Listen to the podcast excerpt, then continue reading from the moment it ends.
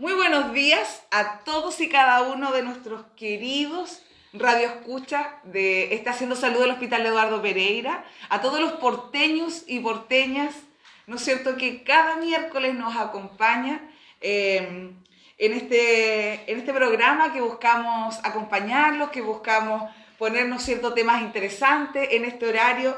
Eh, muchos de ustedes están preparándose, ¿no es cierto?, para recibir a sus familias, para compartir un almuerzo y en este ratito nosotros los acompañamos. Siempre les cuento que tengo invitados eh, realmente espectaculares y el día de hoy nos acompaña un invitado muy especial que ya les voy a presentar. No sin antes saludar a nuestra panelista estable, la doctora Mónica Ceballos. Mónica, muchas gracias por estar en Estación de Salud. Hola, buenos días, muchas gracias por la invitación y por tenerme en forma permanente en el programa y esperando que tengan un día muy bueno y que les interese, y les interese lo que vamos a conversar hoy. Les deseo un buen día. Muchísimas gracias, Mónica. Y voy a pasar a presentarles a eh, el encantador invitado que tenemos el día de hoy. Eh, sabemos que él está muy ocupado eh, y tiene muchas actividades, pero se hizo el tiempo para acompañarnos y estamos muy contentas de poder recibir a Manuel Lanas Quiñones, consejero regional de Valparaíso y presidente de la Comisión de Relaciones Internacionales del CORE. él es de profesión, profesor de educación física y es ex dirigente social oriundo aquí, vecino nuestro, del Cerro Ramaditas de Valparaíso. Manuel, muchísimas gracias por estar con nosotros el día de hoy. No, muchas gracias por la presentación, con humildad lo digo, no, no me esperaba una presentación tan buena, así que agradecido de estar acá, directora, subdirectora, de poder conversar temas de salud que son prioritarios para la ciudadanía y para mí también en lo particular como hoy consejero regional donde vemos que hay una situación de salud eh, que debe ser abordada y, debe tener impacto en la ciudadanía a, la brevedad. Así que agradecido nuevamente, gracias y conversemos de lo que, de lo que aquí tenemos que ver que es salud. Así es. Manuel, solo dar un contexto. E, e, efectivamente, este rol, ¿no es cierto?, tan, eh, tan importante y este cargo tan importante que que desarrolla el día de hoy como consejero regional involucra sin duda, ¿no es cierto?, impacto en todas las políticas públicas del Estado. Eh, y que ustedes tienen la posibilidad de materializar, ¿no es cierto?, eh, eh, y colaborar en muchos de aquellos, colaborar porque en realidad la bajada de la política pública tiene cada, tiene, está, dada por cada ministerio, pero, pero ustedes tienen ahí, ¿no es cierto?, algún eh, alguna posibilidad de poder impactar en el ámbito de las inversiones en relación a lo que hace, ¿no es cierto?, el, el gobierno regional. Frente a aquello, me gustaría, ya asumiendo este cargo y la relevancia, la importancia, cómo lo mira la ciudadanía. Yo creo, una opinión personal, Manuel, pero hasta hace tiempo atrás, no todo el mundo eh, sabía o tenía claridad de lo que era un consejero regional. Sin embargo, hoy en día Creo que hay mucho más información para la población y ellos saben la importancia y el rol que ustedes cumplen, sobre todo con la vinculación con la comunidad. Entonces, ustedes además eh, son muy activos y se involucran en, en, en muchas de estas demandas y necesidades sociales. Sin duda que una de ellas, importantísima, es salud.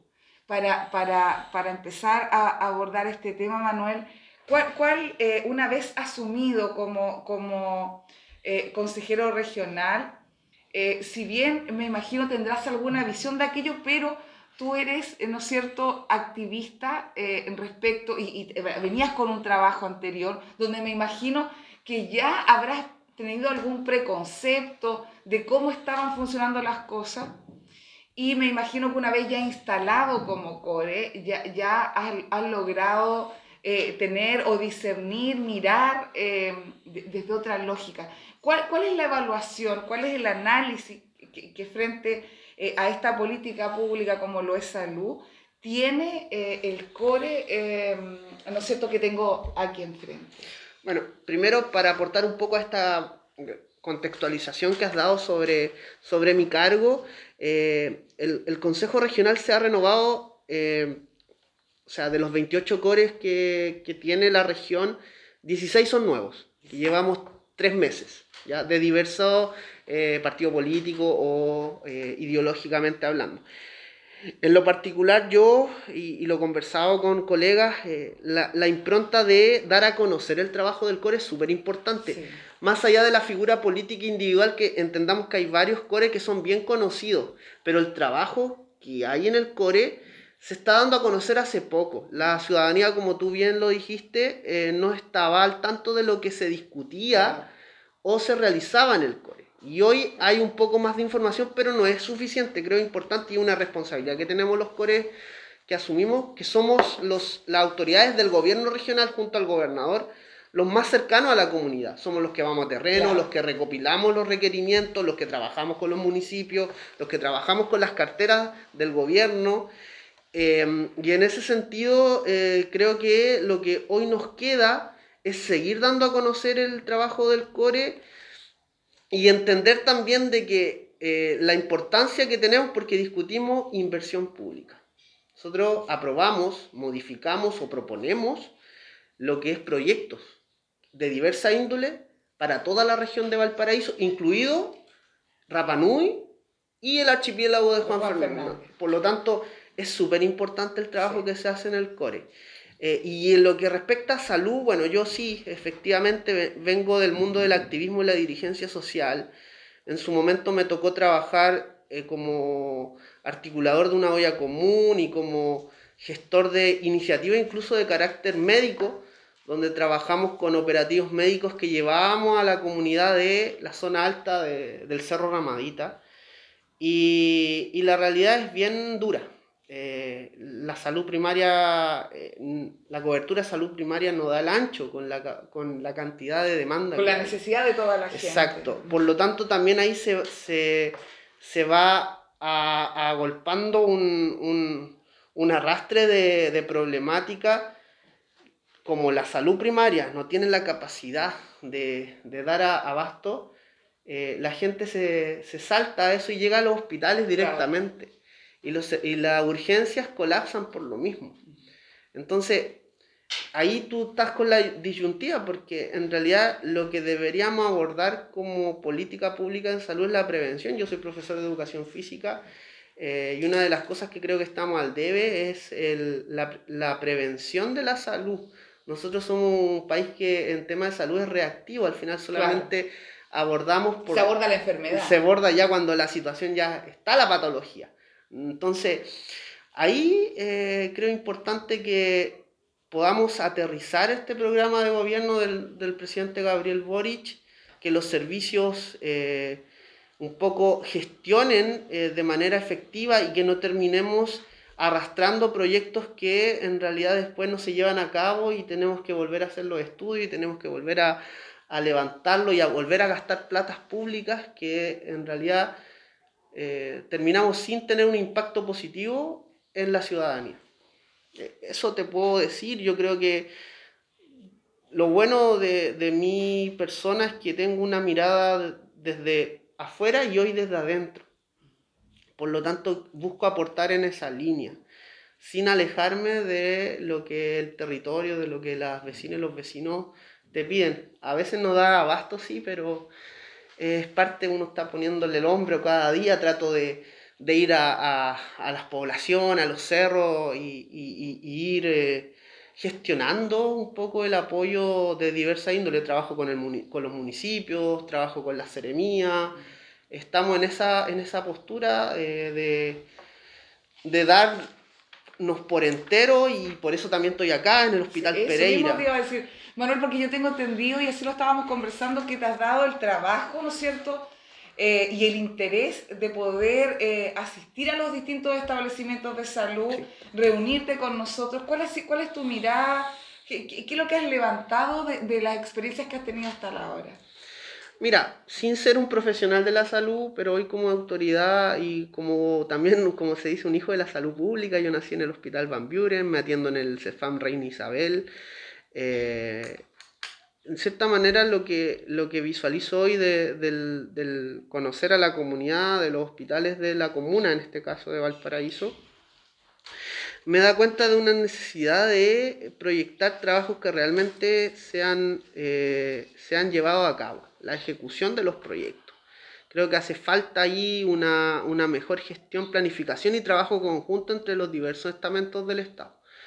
Eh, y en ese sentido, eh, por eso yo hoy estoy acá, estoy a, poniéndome a disposición. Sé que podemos lograr avanzar, hay, hay temas concretos que puede que parezcan pequeños estos proyectos, pero que pueden lograr un, un impacto positivo. Eh, el tema, lo conversamos, el tema, por ejemplo, del angiógrafo, para el Hospital Pereira. yo creo que va, si se logra llevar a cabo, mm va a tener un impacto quizás no inmediato, pero sí va a ser súper positivo por la cantidad de usuarios que se atienden en el sistema de salud en la comuna de Valparaíso. Porque hay que entender que los hospitales de Valparaíso no son hospitales solo de la comuna, son hospitales, son hospitales de carácter provincial, regional y hasta suprarregional en algunos casos. Por ejemplo, en el caso del angiógrafo, ya, ya que lo menciona, que principalmente eh, está vinculado a nuestra especialidad de cirugía vascular periférica, que es para, para lo que lo queremos. Eh, nosotros eh, efectivamente atendemos todos los pacientes de esa área, de toda, de toda la red asistencial de servicios de salud al Paraíso San Antonio, e incluso de, de, otros servicios de salud, como lo es Aconcagua, por ejemplo. Por lo tanto, el impacto que, que tendría un equipo como este es, es, altísimo en, la recuperación eh, y, tratamiento de los pacientes, eh, específicamente del área vascular. Mira, yo en ese sentido eh, soy, trato de ser lo más sincero posible, soy un core, somos 28 core en la región. yo estoy comprometido con poner en la palestra estos temas y ahí yo importante, y ahí no es, no es que quiera como traspasar la pelota, sino más bien invitar a mis colegas, Core, que este tipo de iniciativas eh, también las valoren y las, y las voten a favor, porque son, son iniciativas de carácter transversal, que no tiene que ver con un tema de ideología política. Eh, son, son, son, iniciativas que van en, en el directo, eh, en el directo, como decirlo, bienestar de, eh, usuarios y usuarias de la salud. Por lo tanto, yo creo que ahí, y, yo creo que ahí va a, ser, va a ser importante de que lo conversemos, pero estoy con la fe de que desde el core esas cosas se van a tomar de manera transversal. Manuel, y al, al, a, a, ustedes como, como consejeros regionales o, o, o a, a sus sesiones, ¿cómo ingresan los proyectos de inversión? Porque hay muchos ¿no es cierto?, organizaciones comunitarias, eh, todos esos porteños y porteñas que fielmente nos acompañan en esta Haciendo Salud, deben estarse preguntando, ¿y nosotros, eh, no sé, de X comuna, del Tao, del Quisco, eh, o, o, de cualquiera cercana, ¿no es cierto?, a, a, nuestra región, y, se estarán preguntando, ¿y cómo lo podemos hacer para nosotros poder eh, poner sobre la mesa alguna iniciativa de inversión? ¿Cómo se hace? Mira, el gobierno regional, del cual soy parte a través del cuerpo colegiado que es el Consejo Regional, que es presidido por el gobernador, tiene diversas líneas de eh, distribución del financiamiento. ¿ya? Hay un financiamiento que es dado desde eh, el gobierno central, en un presupuesto anual. Y ese presupuesto se va repartiendo en, el requerimiento de, la, de las diversas ¿cómo decirlo? Eh, a ver, ¿cómo decirlo? De las diversas eh, problemáticas que aquejen a la ciudad, o sea, a la región en este caso. Y ahí, por ejemplo, tenemos el FNDR, que es uno de los fondos que nosotros, es lo más importante, el FNDR, el Fondo Nacional de Desarrollo Regional. Em, pero también hay otros tipos de financiamiento. Nosotros tenemos, por ejemplo, un convenio que tiene que ser eh, nuevamente como actualizado y, ratificado, que es el convenio Gore-Minsal, mm.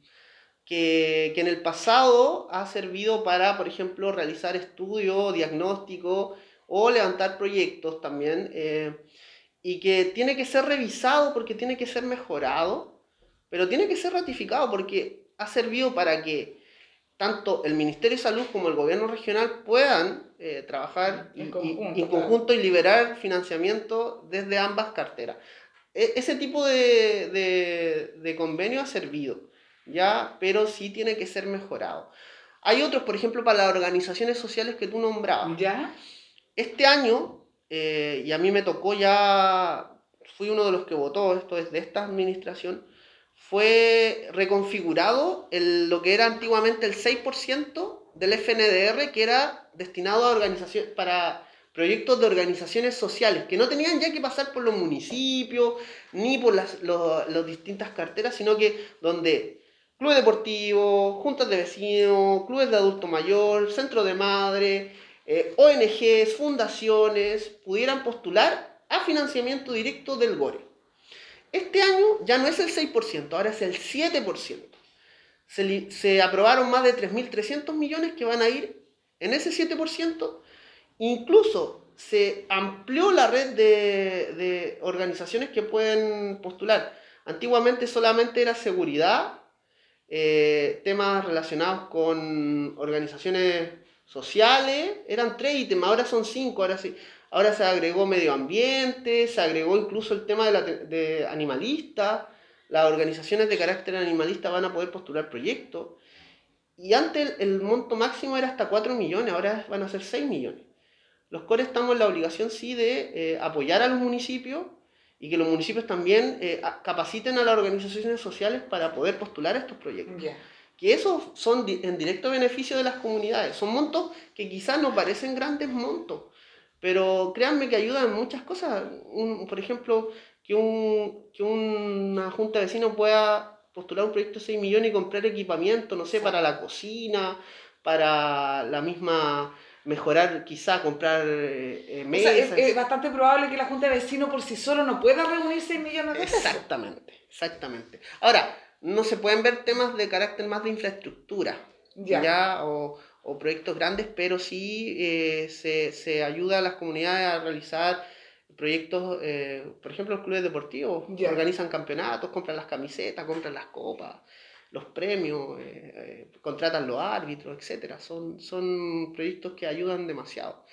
Y ahí el gobierno regional también apoya. Eh, yo te diría que esas son como tres de las grandes eh, líneas Vía- de, vías de- vías de financiamiento que tiene.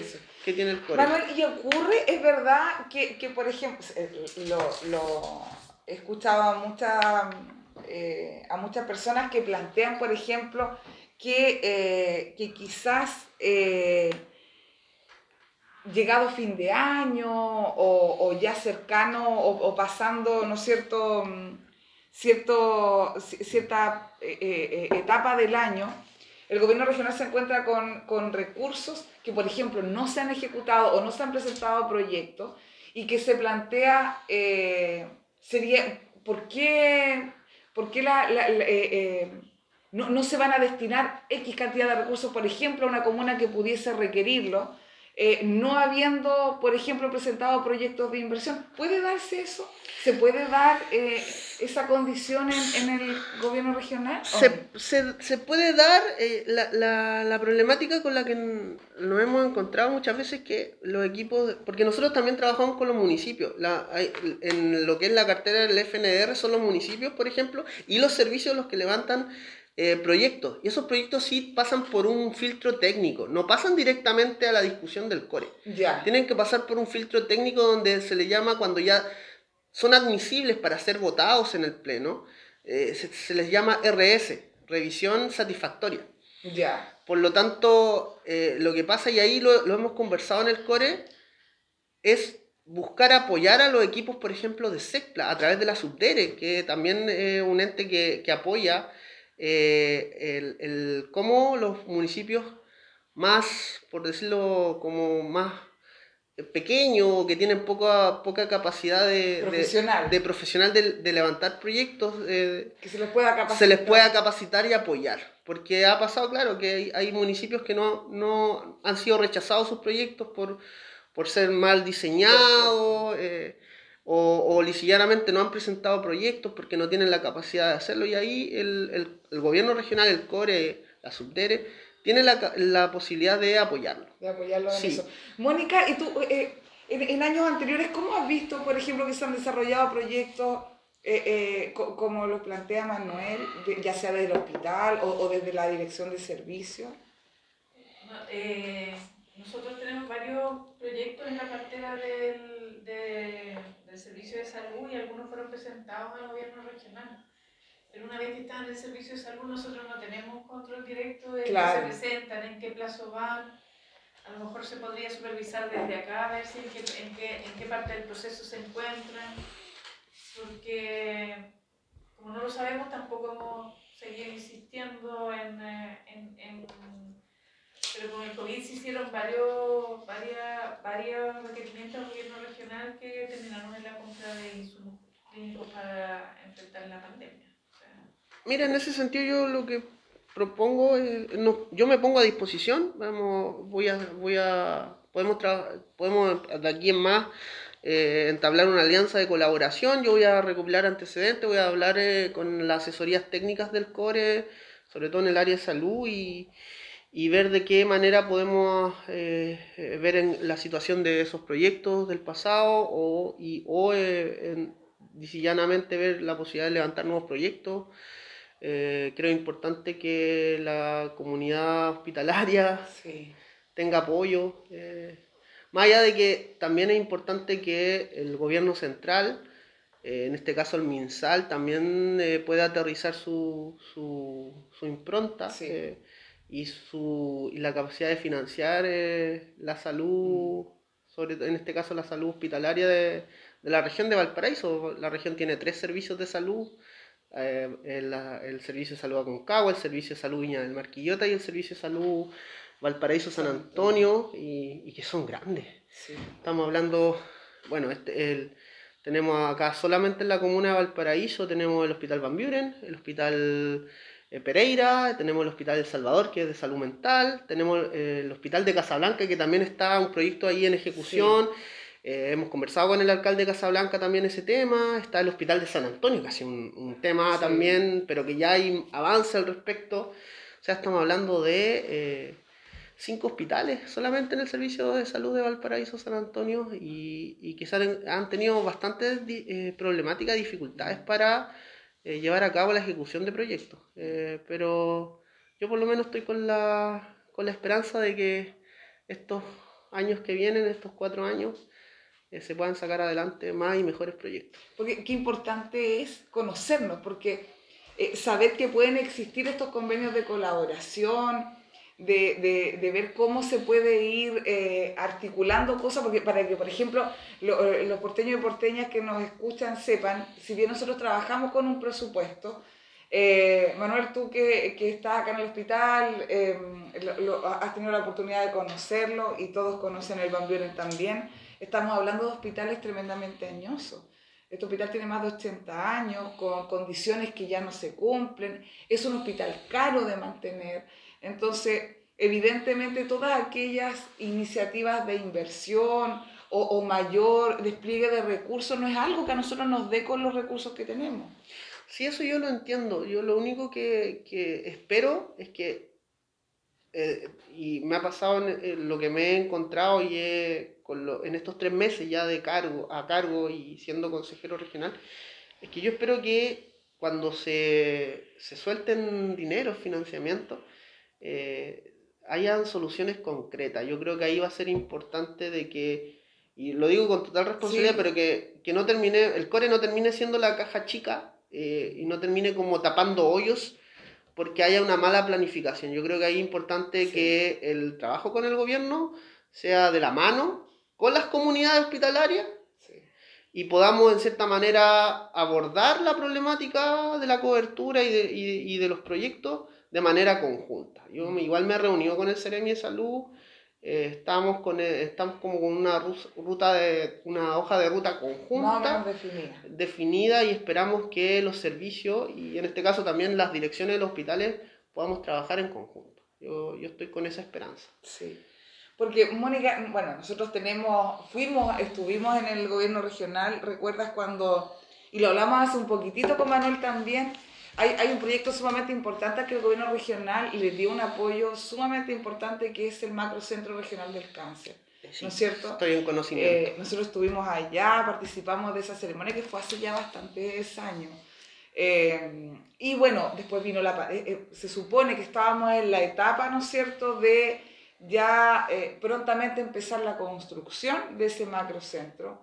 Sin embargo, vino la pandemia y han pasado una serie de, de situaciones que eh, hacen que eh, lamentablemente eh, haya quedado un poco pospuesto. ¿Tú recuerdas, Mónica, cómo se dio ese proceso? Sí, fue muy interesante y hubo ahí aporte de fondos desde el Ministerio de Salud y del Gobierno Regional.